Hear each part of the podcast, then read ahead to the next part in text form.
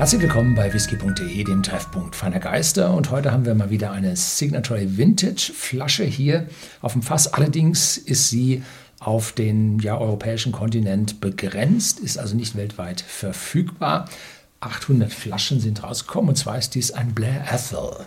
Blair Ethel, was ist das? Nun, die Brennerei ist nicht mit eigenen Malt Whiskys unterwegs, sondern gibt es äh, eigentlich ausschließlich als unabhängige Abfüllung. Warum? Nun, Blair Ethel gilt als Home of the Bell Highlander. Und Bells ist ein Blended Whisky Hersteller, einer der ganz großen. Und äh, die Blair Ethel Brennerei ist eine der Lead Malls für diesen Whisky. Und wenn man da so das Tal unten lang fährt, dann sieht man da eine ganze Menge Lagerhäuser. Man sieht und wenn man dort anhält, äh, gibt es eine tolle Ausstellung über den Bell Highlander und äh, ein ganz, ganz toller Brennraum. Also der hat mir richtig, richtig gut gefallen. Ich schaue mal zu, dass hinten wenigstens ein bisschen was davon eingeblendet wird, damit Sie dann ein bisschen was davon sehen können. Und dieser äh, Blair Ethel wurde nun nach 13 Jahren Lagerung wurde der nun abgefüllt und zwar von Signatory Vintage. Was ist das? Das ist ein unabhängiger Abfüller, der im auf dem Gelände der Eddradauer Brennerei zu Hause ist. Und die Eddradauer Brennerei ist gerade mal, ich weiß nicht, drei Meilen, fünf Meilen von der Blair Ethel Brennerei entfernt, so ein bisschen Berg rauf, sodass hier ja, man sich dann doch schon mal abends zusammen im Pub trifft und dann vielleicht auch mal das eine Fass oder andere Fass dann den Eigentümer wechseln kann. Also hier haben wir es jetzt mit einem äh, ganz, ganz typischen Highland Whisky zu tun, der für die Blended Whisky Industrie wichtig und bedeutend ist. Das heißt, da ist eine leichte Fruchtigkeit drin. Das Ding ist richtig malzig, ist ja Malt Whisky und äh, ist jetzt nicht als Highland Whisky zu charaktervoll, um so einen so Blend da umzudrehen, wie dann die eingeblendeten dann äh, Malts vielleicht von den Inseln oder die stark rauchigen das dann machen, sondern nein, das ist der Lead Malt, das ist der Kern von so einem äh, Blended Whisky, der ja in der Bevölkerung breiten Zuspruch findet. Und hier haben wir nun eine Nachreifung in einem Sherryfass und da kamen nun 800 Flaschen bei raus und das Sherryfass trägt also die Nummer 8.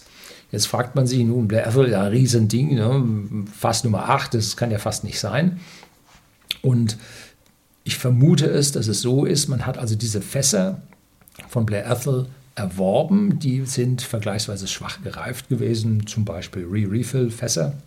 Und da hat man gesagt, das ist zu wenig vom Geschmack und hat bei Signatory Vintage angefangen, hier umzufüllen in ein frisches Sherryfass. Man sieht ja hier diese doch sehr oh, massive, dunkle Farbe und Signatory Vintage färbt nicht. Das ist also Natur sodass man hier äh, selbst nachgefüllt hat. Und diese 8 ist jetzt die Nummer des eigenen Fasses, was jetzt verwendet wurde. Und das zeigt, dass Signature Vintage nicht so oft ein Finishing macht. Hm. Ähm, hat man in der Vergangenheit nicht gemacht. So hin und wieder hat man mal ein Finishing irgendwo gehört äh, und gesehen. Aber Finishing ist bei Signature Vintage jetzt nicht so an der Tagesordnung. Dieser wurde also gebrannt am 24. April 2008 und in die Flasche gefüllt am 4. Juni 2021. Wie lang das Finishing war, steht hier auf dieser Flasche nicht drauf. Typischerweise sind es sechs Monate, was man so macht. Ja, riecht wie ein Highland Whisky mit einer leichten Sherry-Note drauf. Also nichts Ungewöhnliches, dass man jetzt irgendwo hier einen Rauch riechen würde oder so, das bringen die Bells äh, halt über fremde Whiskys bei sich rein. Das ist also nun der Kern von diesem Bell Highlander. Ja, haha. Nun, Sie haben gesehen, die Flasche war schon offen. Ich habe gerade das englische Video vorher gedreht und äh, jetzt kann man sich dem Whisky viel, viel besser nähern, weil sich der erste Sip jetzt schon gesetzt hat. Jetzt kommt der zweite Sip und zuallererst hat man eine ganze, ganze Nase voll mit Sherry bei dieser dunklen Farbe nicht anders zu erwarten. Dazu kommt dann die grundlegende Malzigkeit verbunden mit einer Fruchtigkeit, die aber ja jetzt eine Mischung zwischen dieser Sherry-Fruchtigkeit, die Richtung dunkel geht, Entschuldigung, und der Zitrusfruchtigkeit äh, von einem typischen Highland Whisky so dazwischen liegt. Oder sagen wir nicht Zitrusfruchtigkeit, sondern frische Fruchtigkeit. Das kann auch Apfelbirne und so weiter sein, wenn es jünger ist. Und dann dreht sich das langsam dann zu reiferen. 13 Jahre sind jetzt schon eine Zeit, wo sich diese Fruchtigkeit aus dem Brennereicharakter langsam beginnt rumzudrehen. Dazu gibt es eine Karamell-Toffee-Note, die also einen unglaublich freundlichen, angenehmen, süffigen Gesamteindruck gibt. Wow! Also das äh, ja, lädt so richtig zum Probieren ein.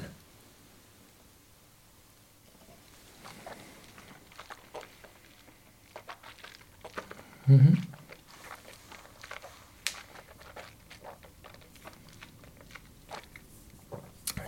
Süffig, saftig im Mund. Und so wie man dann runterschluckt, kommt jetzt tatsächlich Eiche durch. Das ist mehr Eiche, als man jetzt aus der Nachreifung mit den Sherryfässern erwarten darf. Das heißt, das stammt aus den ersten Fässern, die verwendet wurden und bringt eine schöne Füllung vom Mund.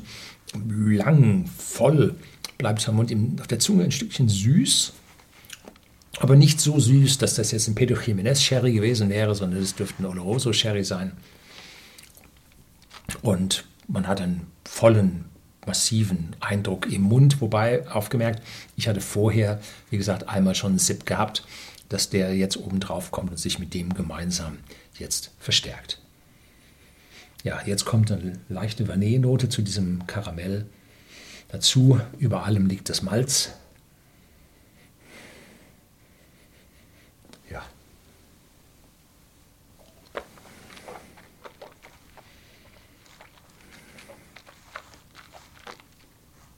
Sehr, sehr schön gemacht. Und äh, ich muss gestehen, ich habe jetzt nicht aufgepasst ähm, bei uns, was diese Whiskyflasche bei uns im Shopsystem bei whisky.de kostet. Gehen Sie rein, schauen Sie nach. Dann wissen Sie das. 800 Flaschen sind schon ein bisschen mehr. Blair Athol ist jetzt nicht die Rennerbrennerei unter den Kennern, dass wir also hier doch ein Stück weit mit diesen Flaschen durchhalten dürften. Ob wir es bis Weihnachten mit diesen Flaschen durchhalten, aushalten, weiß ich jetzt nicht. Ne? Also wer jetzt sagt, ich möchte mal Blair Athol probieren und vor allem hier einen wirklich gut gelungenen, süffig runden, ohne große Kanten, einfach das, was man von einem Single Malt Whisky aus den Highlands Sherry fast gereift erwartet. Kann hier nicht kühl gefiltert, 46 Volumenprozente, nicht gefärbt, kann hier also aus meiner persönlichen Sicht beruhigt zugreifen und macht da nun gar nichts verkehrt.